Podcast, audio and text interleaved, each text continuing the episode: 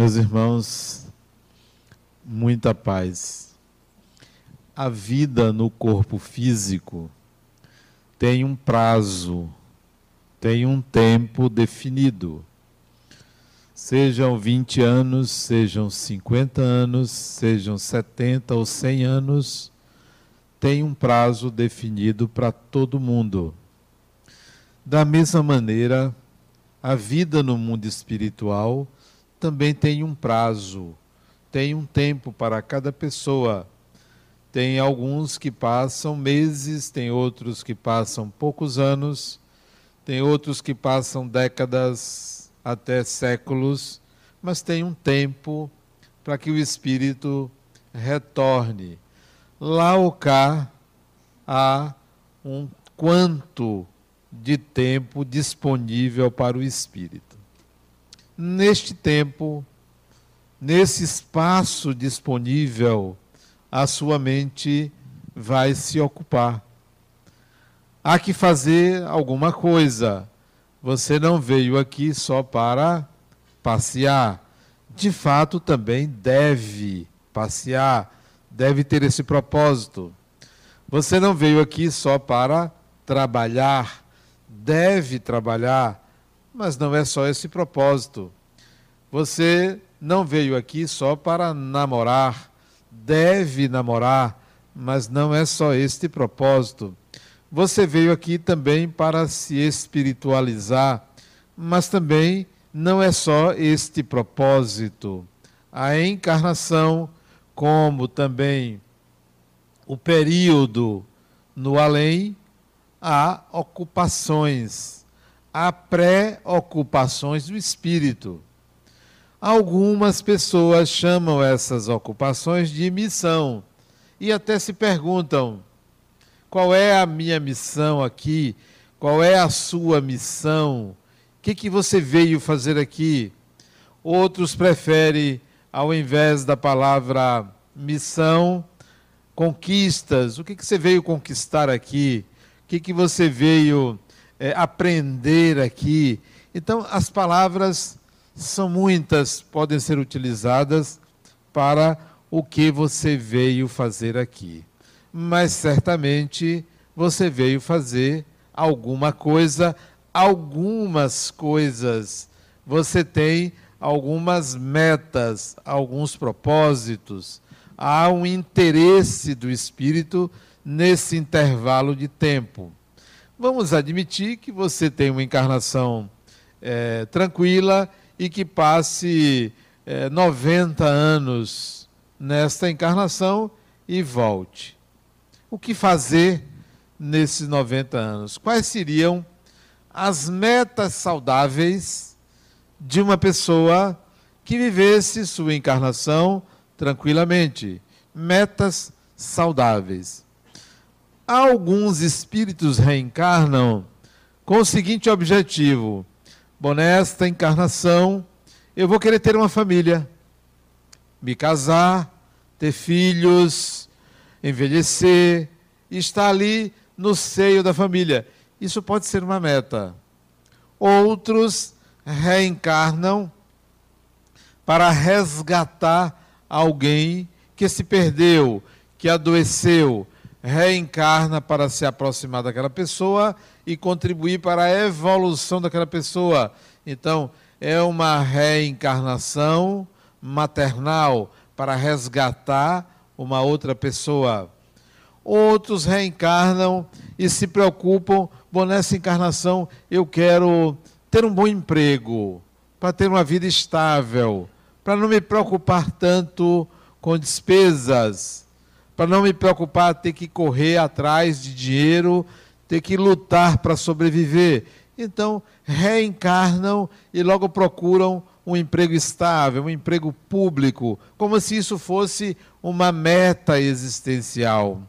Outros espíritos, por carência, por insucessos, reencarnam e dizem assim: nessa encarnação eu vou querer ter um filho. Não tive oportunidade de ter ou perdi dois, três, quatro, cinco gestações numa encarnação, a próxima encarnação eu vou fazer de tudo para ter um filho. E aí estabelecem isto como meta.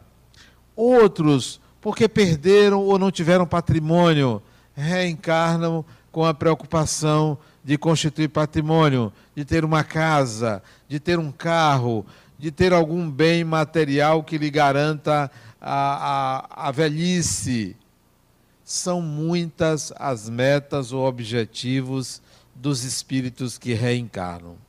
Porém, existem algumas metas existenciais que poderiam garantir melhor o sucesso de quem reencarna.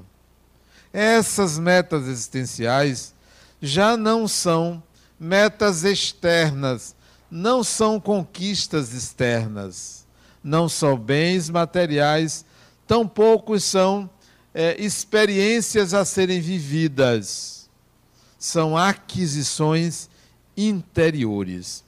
Quais seriam as metas existenciais? Queria garantir ao espírito que todas as encarnações seguintes já tivesse esta base, já tivesse um princípio que garantisse encarnações cada vez melhores. Quais seriam essas metas existenciais? Eu estou lendo um livro que eu comecei a ler segunda-feira. Interessante o livro, 634 páginas. Eu já li 120. Rapidamente você lê, porque é um livro muito gostoso. É a história de um indivíduo que eu só conhecia as obras dele, não sabia como foi a vida dele. E o interessante é quando você entra na vida de uma pessoa, pelo menos é o meu caso, eu me apaixono mais pela vida simples da pessoa do que pela genialidade do que pelas obras, do que pelos feitos. Eu procuro é, entrar em contato com como vivia essa pessoa, como conversava, como lidava com conflitos, é, como lidava com o vestir-se, o se alimentar, o conviver domesticamente, como lidava com a natureza. E eu me apaixonei mais ainda por esse indivíduo cujo livro eu estou lendo. Será que a nossa vida interior ela é muito mais importante do que os nossos feitos exteriores? Eu não tenho dúvida. Não só pela leitura desse livro, mas porque a vida que acontece com você não são seus feitos, não é o seu comportamento, não é sua imagem externa, não é como os outros lhe veem, é aquilo que se passa na sua consciência. Essa é sua vida, essa é sua história. Não é o que você deixa, o que você fez, seja de bom ou de ruim. A vida é o que se passa na sua consciência. Que tal a gente começar a se olhar a partir apenas do que se passa no nosso mundo interior. Ligar menos para o que se passa do lado de fora. Esse indivíduo, olha que coisa fantástica. Ele gostava de cores. E ele se vestia de uma forma muito colorida. Gostava de sair de cor de rosa. Gostava de sair de camisolão todo colorido, espantando a sociedade à época dele. E isso é recente. Isso, ele nasceu em 1452, quer dizer, tem é, pouco mais, pouco menos de 600 anos, é uma história recente. Não pense que recente é cinco anos atrás, não. Cinco anos é cinco segundos para a eternidade do Espírito. Menos de 600 anos ele circulava livremente na sociedade e não achava que estava chocando ninguém, porque ele gostava de cores. Simpatizava com tonalidades do azul, do amarelo, do cor-de-rosa, do vermelho e andava de forma colorida. Quando a sociedade toda vestia-se de cinza, interessante, né? Ele era ele. Que tal você começar a ser você e suas metas existenciais dizendo respeito ao que se passa no seu mundo interno. Leiam esse livro fantástico. No sábado, eu assisti a um filme. Fui ao cinema, eu estava em São Paulo e fui assistir a um filme. Me encantei com o filme. Mas eu fiquei tão encantado com o filme que, faltando meia hora para terminar o filme, eu entrei de tal maneira na história que eu comecei a me emocionar. Não contive as lágrimas e chorei meia hora seguinte até terminar o filme. Aliás, depois que terminou, eu continuei chorando. Eu nunca vi um filme tão emocionante. E eu fiquei satisfeito porque quando as luzes se acenderam, todo mundo estava chorando. Eu digo, poxa, não é só eu. Só quem não estava chorando eram as crianças, porque era um filme infantil. O filme chama-se Viva. Mas eu me emocionei de tal maneira que eu digo, poxa, que coisa fantástica. É um filme. Eu vou contar logo o final do filme.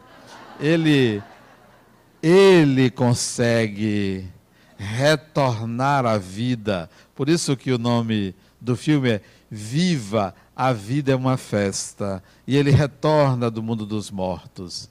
Um desenho fantástico. Assistam você vai ver o que é ter uma vida autêntica, uma vida interior riquíssima do menino Miguel. Isso foi no sábado. Na segunda-feira, quando eu pego o livro para ler, digo: que interessante. Esse livro retrata a vida de uma pessoa que vivia de forma autêntica, em que a vida simples a vida na simplicidade do indivíduo é que era o verdadeiro viver e não os feitos que ele fez. Muito interessante. Leiam. O livro é de um autor chamado Walter Isaacson. Interessante o livro. Analisando sobre as metas existenciais do personagem do livro, vocês já sabem de quem eu estou falando, né? 1452 só pode ser Leonardo da Vinci. As metas existenciais dele, sabe qual eram? Simplesmente pintar. Só isso. Só lhe interessava pintar. E a autenticidade da vida de uma pessoa é a realização de metas existenciais, daquilo que sai da alma, a alma se expressa, realização interior. Então, primeira meta existencial sua, que não são conquistas exteriores, que não são bens materiais, que não é ter uma imagem bonita, é a segurança interior. Ser uma pessoa segura de si. Leonardo da Vinci. Miguel personagem do desenho ser uma pessoa segura de si. O que é ser segura de si? Eu sei o que eu quero. Se você não sabe o que você quer, procure ajuda. Você de fato está em perturbação. É preciso que você saiba o que quer. Eu sei o que quero. Segurança interior. Eu sei que o que eu faço está de acordo com aquilo que eu quero para mim e para os outros. Segurança interior. Nada a temer, segurança interior. Fundamental que você seja uma pessoa segura dentro de si. Você pode ser até indeciso ou indecisa. Indecisão não é insegurança. Você pode não saber o que fazer, mas sabe o que quer. Não saber como fazer, mas sabe o que quer. Então, segurança interior é a primeira meta existencial de um espírito que quer passar qualquer encarnação, qualquer prova, qualquer expiação, tranquilamente, crescendo, aprendendo, se desenvolvendo. Busque a segurança interior. Você pode se perguntar: mas como é que eu vou, a partir de agora, me sentir uma pessoa segura? Para que vocês saibam o que é o contrário de uma pessoa insegura, é uma pessoa medrosa.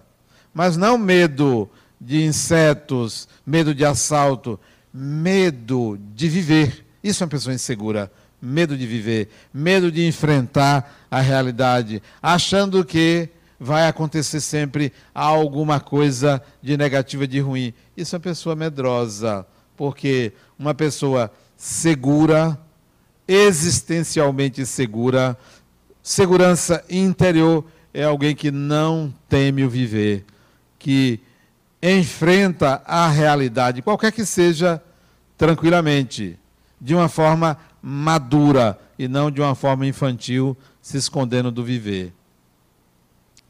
Segunda meta existencial: buscar ou encontrar. Aliás, eu vou, estou falando para vocês metas pessoais. O que eu estou dizendo é o que eu almejo e algumas eu já consegui.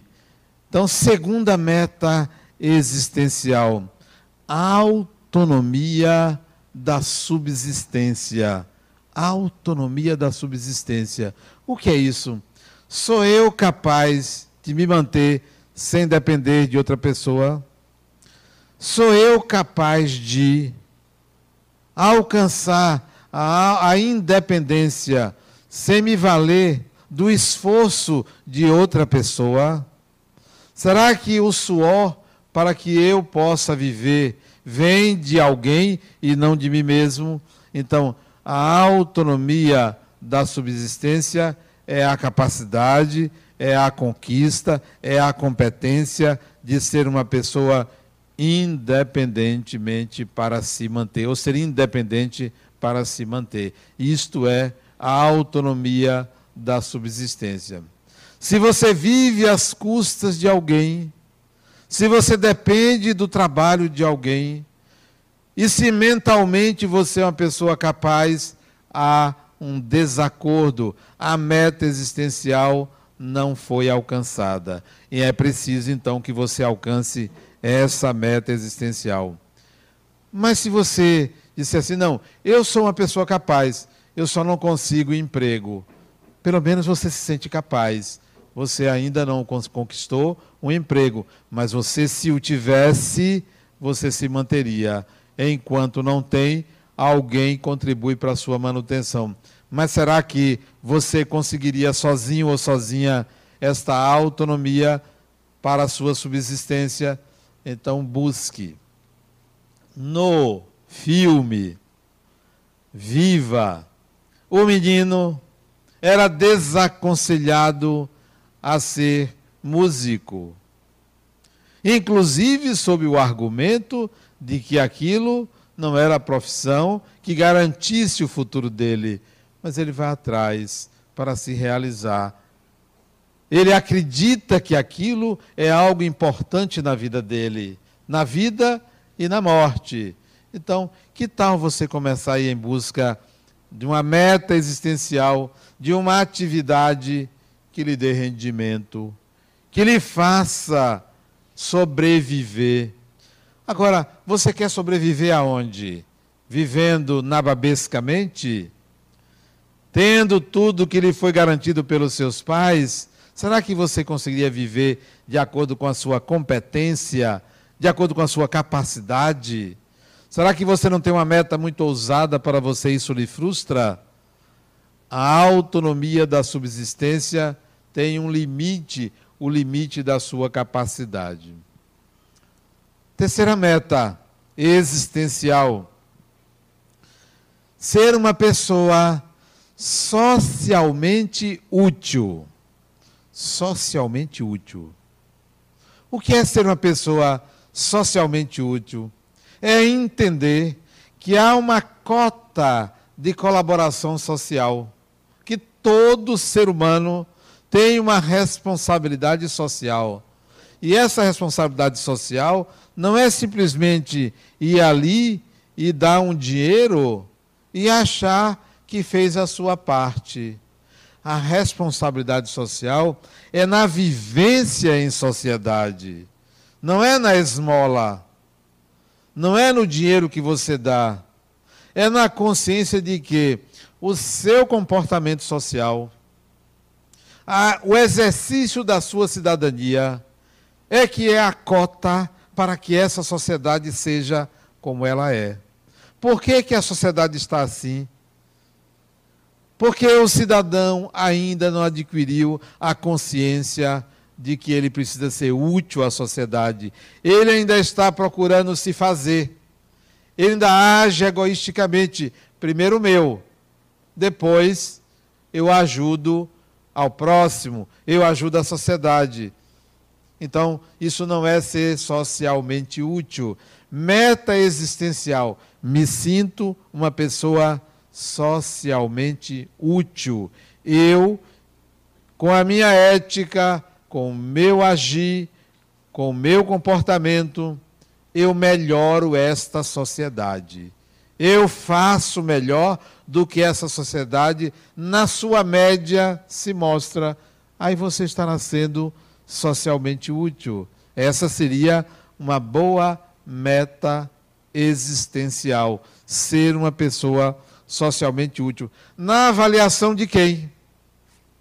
Não dos outros, mas numa autoavaliação.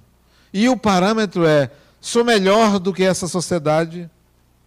Comporto-me coletivamente muito melhor do que essa sociedade se apresenta? Faço com que reduza as diferenças sociais?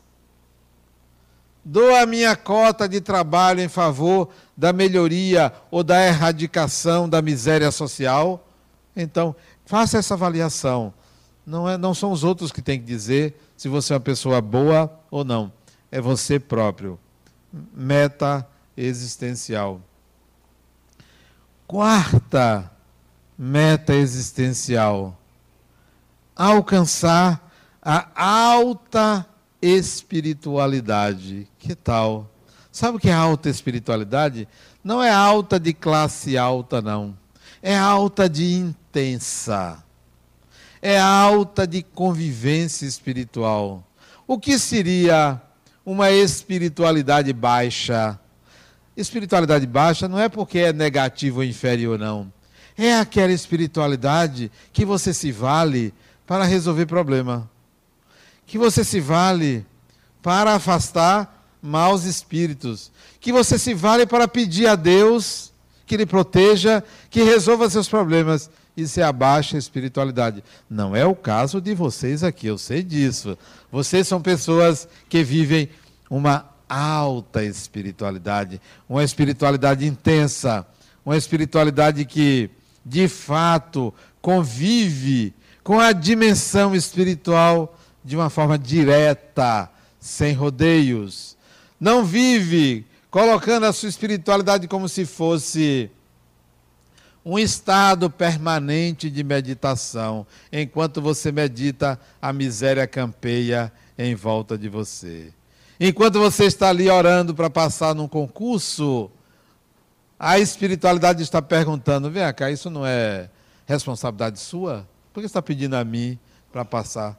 vai estudar mais.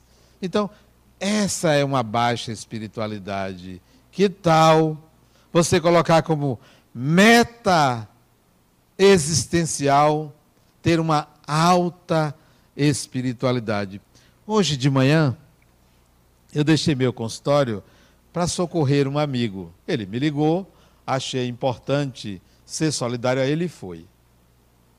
Quando eu cheguei no prédio dele, eu senti o impacto de que eu iria lidar com uma coisa muito negativa, muito grave, muito séria.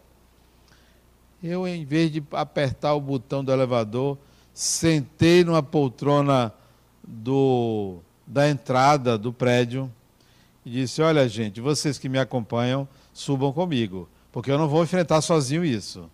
Eu quero ajuda não para mim, para a situação que vou enfrentar.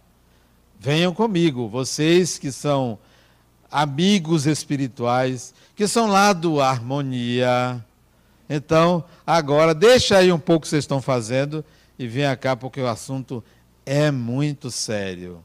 E aí subi o elevador Eu acho que o elevador até pesou um pouquinho, porque foi muita gente apinhado ali, subindo comigo, e fui lá dar o socorro a ele. Saí de lá tem uma hora atrás. Foi pela manhã e consegui sair às 18 horas da casa dele. Alta espiritualidade é parceria espiritual, é convivência com o espiritual. Não é uma espiritualidade que você vai atrás de um santo, com todo respeito aos santos. Não é uma espiritualidade que você vai ali e faz uma oração, um pedido para isso, um pedido para aquilo. É um contato direto com o divino, com a divindade. Porque, afinal de contas, você, eu, todos nós somos filhos do mesmo Criador. Não tem ninguém em regime de privilégio na terra. Não tem ninguém que tenha procuração de Deus para falar com você. É você e ele. Se aparecer um representante de Deus, olha, eu sou o representante, o que é que você quer? Meu amigo, eu só falo com o patrão. Intermediário só lá na terra. Porque em matéria espiritual eu falo direto com o Criador.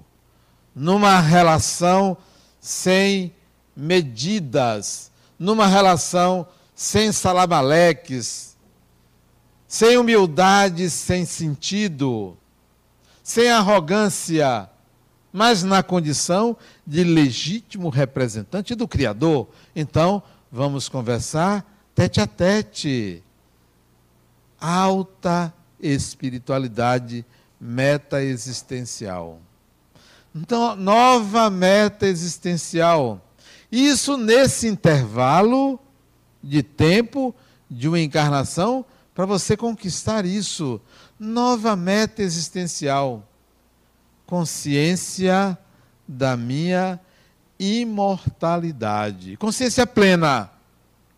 Esse negócio de medo da morte, que vem a morte porque ela vai acontecer. Então, esse negócio de medo da morte, bater na, na madeira se alguém falar em morte, como assim, criatura? Isso é fato. Então, consciência da imortalidade, onde você sabe que o tempo vem, que as coisas acontecem, que você tem que encarar isso com naturalidade. O Espiritismo mata a morte. A morte morreu não tem aquela importância. Assista ao filme Viva, a vida é uma festa. Você vê como a morte é encarada. Ele vai ali, no mundo dos mortos, entre aspas, e volta. Então, meta existencial, naturalizar a relação com a própria imortalidade. Não é crença, eu não acredito na vida após a morte. Eu sou um espírito imortal. Não é uma crença. Ah, mas o que, é que vai acontecer com você depois da morte? Não tem depois, tem o agora. O que vai acontecer comigo é o que se passa na intimidade do meu ser. É como você viajar para um país que você quer conhecer. O que, é que vai acontecer lá? O que vai acontecer dentro de você? É você quem lida com a realidade. Então não importa para onde, com quem, como, o que importa é que eu estarei sempre em mim. Essa é a conquista, essa é a meta existencial. Ter consciência que eu estarei, como estou, sempre em mim, sempre comigo, sempre de acordo com a minha consciência. É a minha consciência que vive. A vida se processa dentro de você. A vida se processa dentro de mim, meta existencial. Talvez você possa pensar que tudo que eu estou dizendo, ah, mas já sei disso. Eu só quero saber como é que eu faço. Como é que eu faço para ter essas metas? Cinco simples estratégias. Cinco estratégias. Olha a primeira estratégia. Eu chamei a primeira estratégia de saúde. Primeira estratégia saúde. Cuidar do corpo. Lá na casa do meu amigo, eu pedi que chamasse um médico, porque estava todos sob muita tensão. Para tirar a pressão das pessoas e medicar. E ele tirou a pressão de alguns e medicou. Quando chegou a minha vez, eu disse: Olha, eu já sei. A minha pressão está lá em cima. Pode prescrever o remédio, porque sob esta tensão não é possível que o coração esteja batendo tranquilamente. Ele está acelerado. Eu sinto. Não deu outra. Todo mundo, até um jovem atleta que estava lá, de 20 anos, a pressão lá em cima, de todo mundo. Cuidar do corpo. Primeira estratégia, cuidar do corpo. Cuide do seu corpo. Mas o que é que você faz com o corpo? Você o agride. Você o leva a limites. E quando eu digo isso, eu não estou falando do engordar, eu estou falando de saúde. Não estou falando de ser uma pessoa magra ou gorda. Saúde. Ser uma pessoa saudável é muito mais importante do que você se preocupar com a estética corporal. Saúde. Cuide do seu corpo. Primeira estratégia. Por que você deve ter isso como estratégia para alcançar metas existenciais? Porque você fica mais tranquilo na encarnação. Ó, oh, eu sou uma pessoa saudável. Eu tenho hábitos saudáveis. Então não vou gastar tempo, porque tem gente que gasta muito tempo se preocupando, cuidando do corpo físico. Não para ter saúde, para uma estética aceitável socialmente. Gasta tempo, perde tempo e nem sempre é uma pessoa saudável. Porque há uma paranoia social de uma estética global que atenda aos requisitos coletivos. Coletivos. Geralmente as pessoas que cuidam demasiadamente do corpo têm uma vida psíquica limitada. Limitada. Olha o tamanho da vida interior desse tamanho. Porque gasta muito tempo se ocupando de 5 centímetros, de 5 quilos, de 10 quilos, de 1 um quilo, de algo que está ali a mais, de algo que está a menos. Olhe tempo, olhe dinheiro, olhe pessoas que vão se encarregar de cuidar de você, olhe dependência. Então, seja uma pessoa saudável, saudável. Mantenha a sua saúde em dia. Primeira estratégia. Segunda estratégia para alcançar metas existenciais. Segunda estratégia, desenvolva sua afetividade. Tem pessoas que reencarnam para se casar, como se casamento fosse um fim. Reencarnam para encontrar o seu par perfeito. Reencarnam para encontrar sua alma gêmea. Reencarnam para encontrar o amor da sua vida. E não entendeu que a relação com outra pessoa é uma estratégia para adquirir afetividade. Não é finalidade da encarnação você viver com outra pessoa é finalidade da encarnação você ampliar a sua capacidade afetiva. E isto pode se dar com uma pessoa do mesmo gênero, com uma pessoa do gênero oposto, com uma pessoa sem gênero, com uma pessoa com mais de um gênero, com amigos, com familiares, com estranhos. Alta capacidade afetiva, isso é estratégia. Amplie a sua capacidade afetiva. Seja uma pessoa afetiva. Como? Ampliando suas relações interpessoais. Como? Deserotizando as suas relações com as pessoas. Deserotizando o toque a outra pessoa.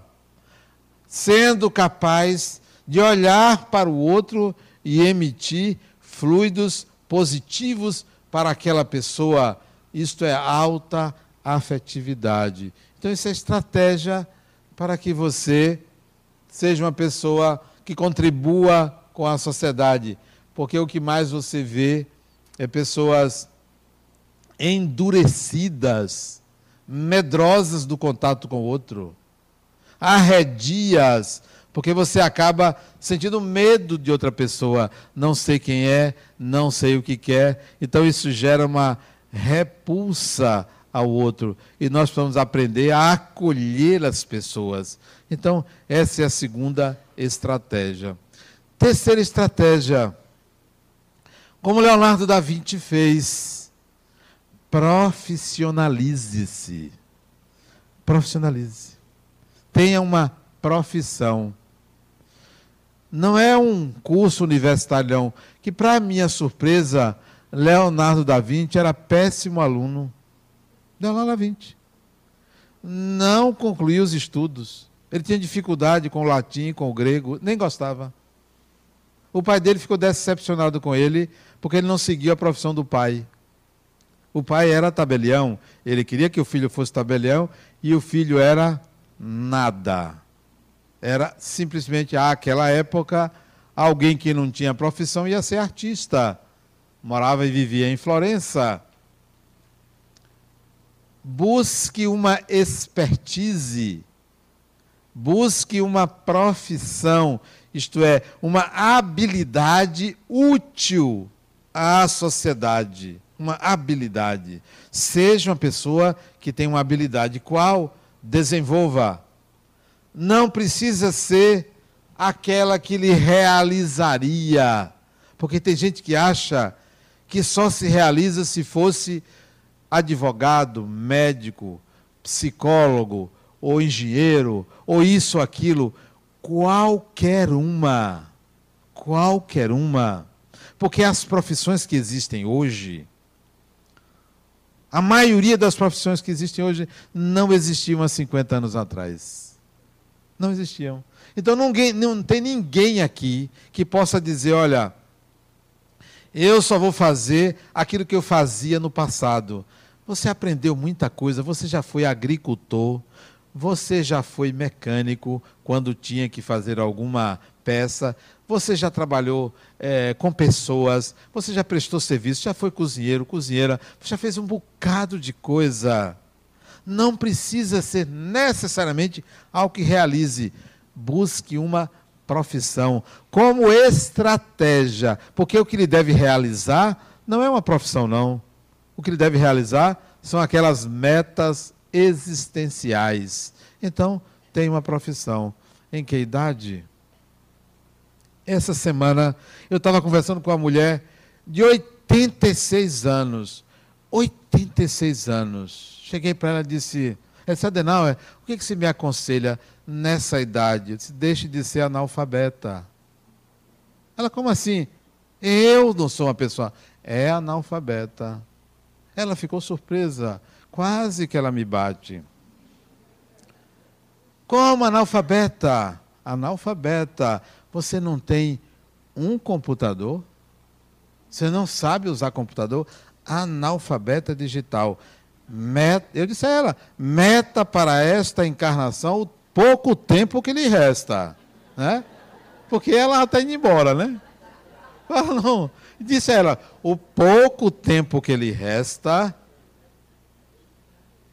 você precisa se alfabetizar. Você me aconselha isso, claro. Você conhece alguém que possa me ensinar? Não conheço, mas posso procurar alguém para lhe dar aulas de informática, porque você vai desencarnar. No mundo espiritual, computador é coisa de criança. Você vai chegar e vai ser internada no asilo porque não sabe nada. Vai depender de todo mundo. Ela é espantada com os, ela tem uns olhos bonitos, deste tamanho assim, é mesmo. Vai dar trabalho quando desencarnar. Quantos anos você tem, criatura? Ela já lhe disse, 86 anos. 86 você já teve. Eu quero saber quantos você tem. Quantos? Ela, você me dá quantos anos? Eu quase digo quatro para completar 90. Eu disse, eu não sei, eu só sei que são poucos. Quantos você quer? Eu disse, eu quero chegar à idade de minha mãe.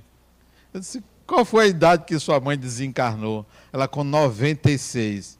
Eu olhei para ela assim e disse: Está difícil. Você ir tão longe. Vocês estão dando risada? Isso é conversa séria. Com um espírito que vai desencarnar daqui a pouco. E ela vai se lembrar bem que ele me disse que era pouco tempo, para não ficar enganada, né?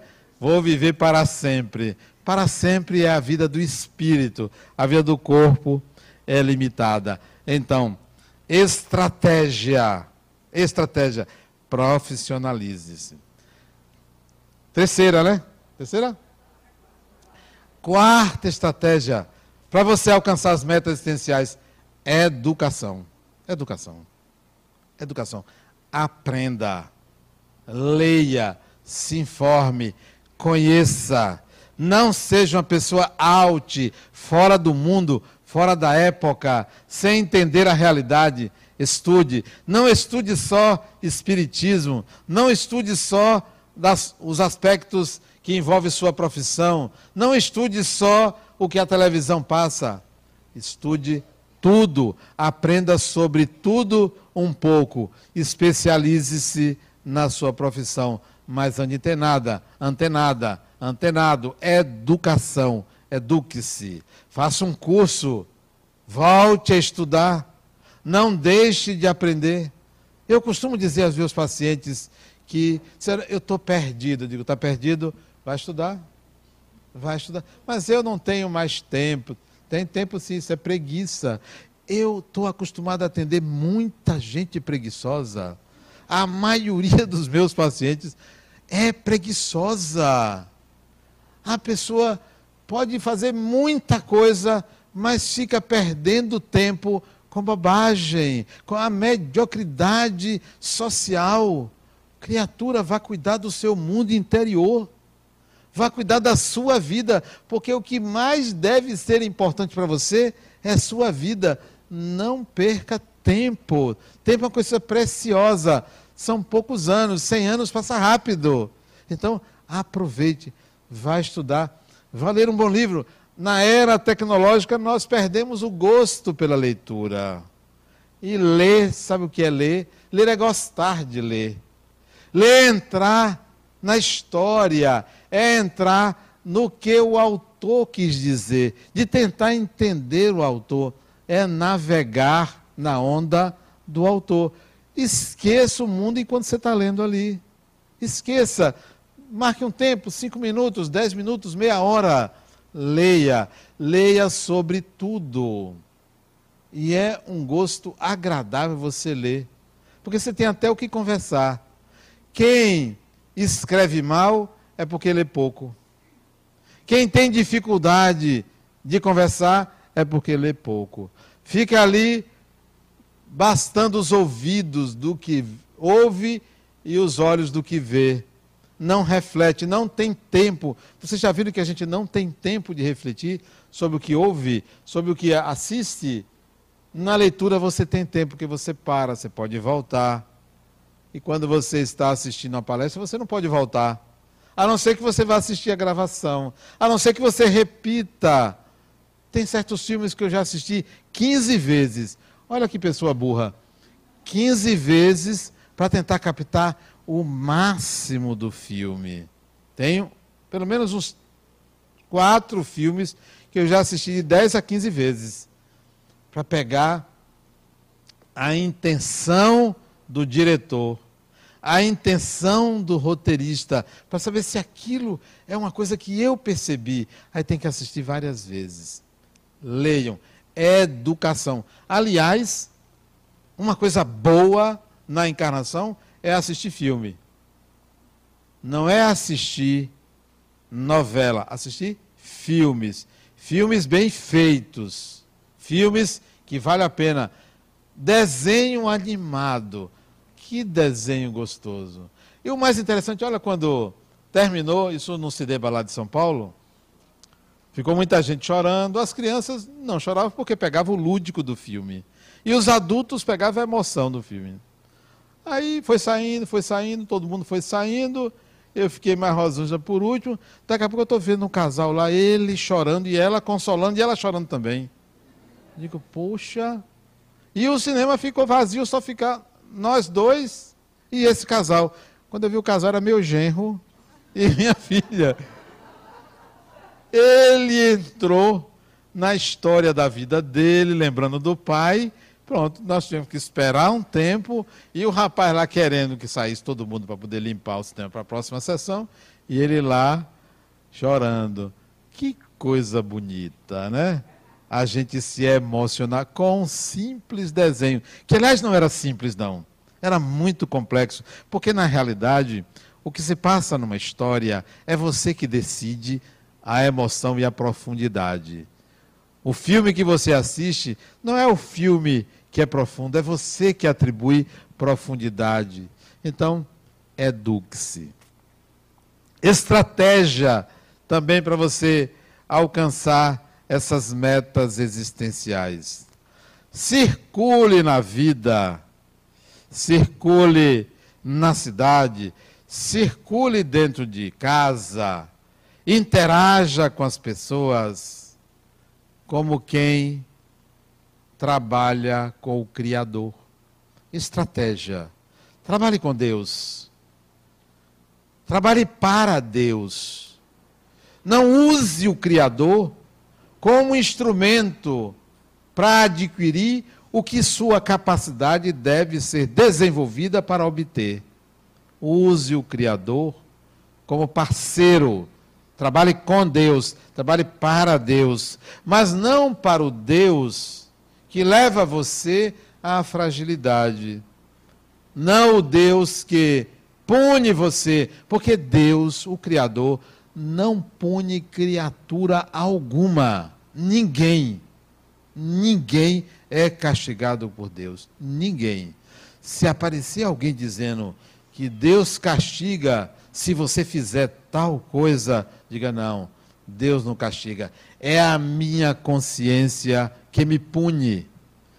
Sou eu que ainda não sei agir adequadamente, que promovo uma ação que me leva à necessidade de ser punido ou castigado.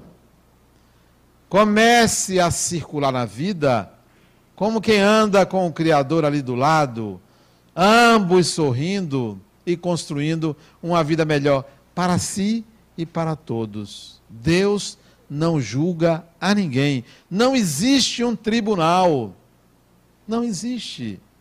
Nós criamos a dialética do bem e do mal.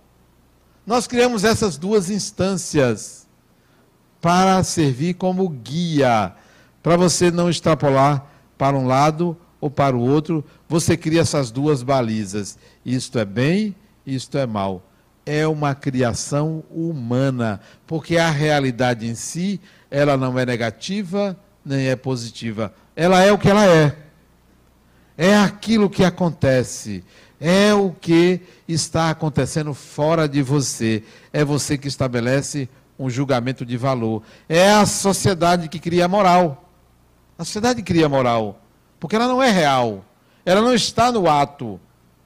Ela está no conceito que você atribui ao ato. Então, circule com Deus por aí, ande com Ele. Você vai aprender, quando você circula com Deus, você vai aprender o que é compaixão. Você vai aprender o que é não julgar. Você vai aprender o que é admirar a alma humana, admirar o ser humano. Eu conheço pessoas que são admiráveis até pelo mal que fazem são admiráveis. Sabe por quê? Porque o mal que fazem pertence ao humano. Até pela ingenuidade de fazer o mal. Pessoas ingênuas, ignorantes, admirável ignorância. O que é que precisam? Aprender a admirável sabedoria, aprender a admirável bondade. Quando você circula com Deus, ele fica te mostrando: olha, Adena, olha como são essas pessoas, olha que ingenuidade, olha como aquela pessoa prejudica a outra, coitada, né? Você veja Vamos ver de que forma a gente vai ajudá-las. Por último, como estratégia, eu conversava com um paciente meu. Ele também está mais para o lado de lá do que para o lado de cá. Ele tem 90 anos. Vai fazer 91 agora em março. Ele chegou para mim e disse, Adenauer, diga uma pessoa de, que, de quem você não gosta.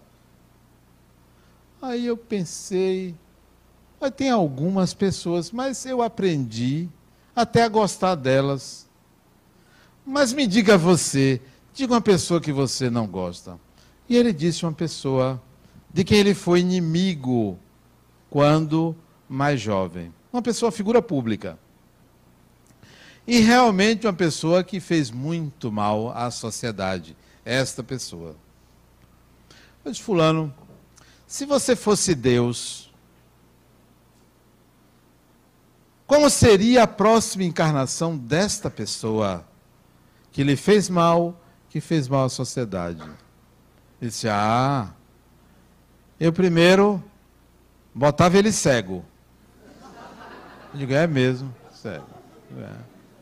Segundo, isso ele programando a encarnação do outro, né? Segundo, ele viria numa cadeira de rodas. Tá bom. O que mais? Pobre para viver do SUS.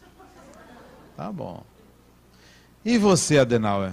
Ele disse: Olha, pelo que eu conheço de reencarnação e pelas minhas conversas com Deus, ele deve reencarnar daqui a 50 anos. Isso é mesmo, eu disse, é. Ele está se preparando para ser um grande líder e benfeitor da sociedade. As pessoas que fizeram mal, o Criador convida para fazer o bem. Não os pune, porque a maldade deles era a ignorância. O processo de educação do Criador é para que o espírito aprenda e no seu aprendizado proporcione o bem coletivo. Então ele será um grande líder. Prepare-se. Você vai desencarnar em breve? Vai desencarnar. E quem sabe volta como irmão dele, né? Daqui a 50 anos, né? Vão trabalhar juntos. Ele arregalou os olhos, saiu da sessão e disse assim para mim: eu não gostei da sessão de hoje. Aí foi embora. Isso eram quatro horas da tarde. Às sete da noite ele me ligou. Eu vi um número assim desconhecido. Eu não costumo atender número desconhecido, mas eu, esse eu atendi. Se Adenauer, estou muito preocupado com o que você me disse. Eu vou voltar com ele quem é que você prefere ser a mãe dele ou irmão? o Criador da vida nos oferece oportunidades como essa. Não usa o sistema que o próprio Espírito faz, punindo-se. O Criador oferece o campo de trabalho. Ó, oh, vá, Pegue isso de mal que você fez, faça o bem agora, veja o resultado. Pode ser melhor. Então, faça o bem. Eu lhe ajudo. Eu lhe preparo para isso. Pensemos assim: isso é estratégia. Ande com Deus, circule com Deus. Muita paz.